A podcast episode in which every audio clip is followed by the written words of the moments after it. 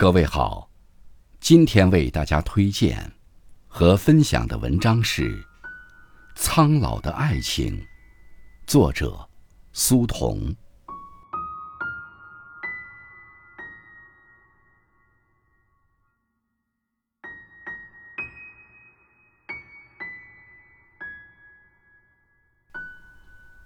有时候，爱情是一种致命的疾病。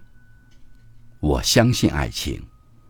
历代以来，与爱情有关的浓词艳篇读了不少，读到的大多是爱情的缠绵、爱情的疯狂、爱情的诞生和爱情的灭亡。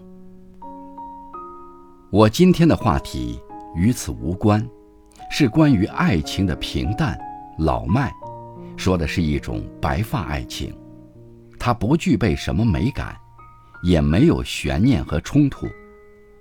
被唯恐天下不乱的文人墨客有意无意地疏漏了。但我肯定，这样一种爱情随处可见，而且接近于人们说的永恒。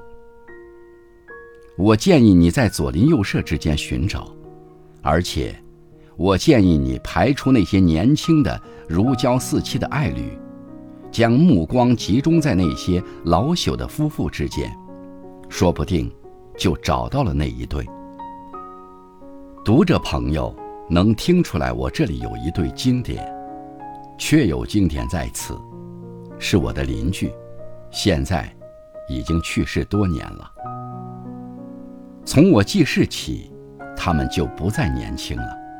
他们的两个女儿都已出嫁，我记得那个妻子身材高大，看得出年轻时是一个美人，而丈夫的个子比妻子要略矮一些，但眉目也很端正。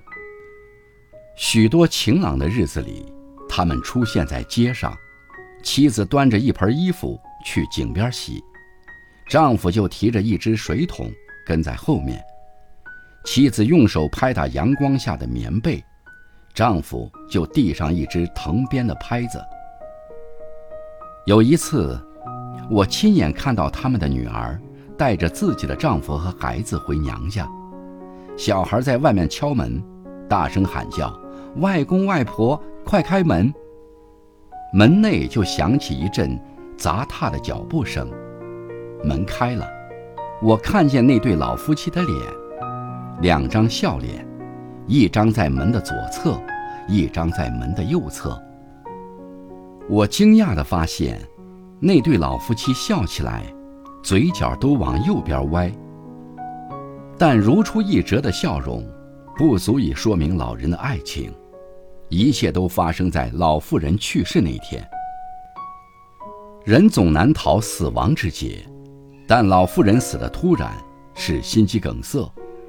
街上的邻居在为老妇人之死悲叹的同时，也为那个做丈夫的担心。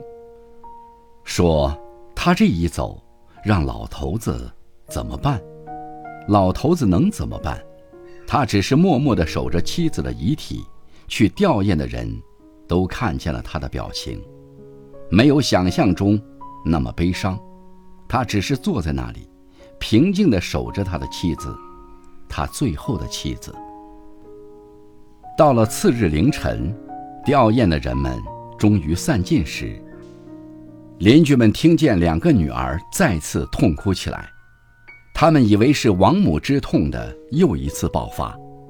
到了清晨，人们看见老夫妻的女儿在家里搭起了另一张灵床，因为他们的父亲也去了。这不是我编造的小说。是真事。我所认识的一个老人，紧随亡妻一起奔赴天国。女儿说，父亲死的时候，一直是坐着，看着母亲。后来他闭上了眼睛，他们以为他是睡着了。谁能想到，一个人的死会是如此轻松，如此自由？所有的人都为这个做丈夫的感到震惊。是无疾而终吗？不对，依我看，老人是被爱情夺去了剩余的生命。有时候，爱情是一种致命的疾病，我从此迷信爱情的年轮。假如有永恒的爱情，它一定是非常苍老的。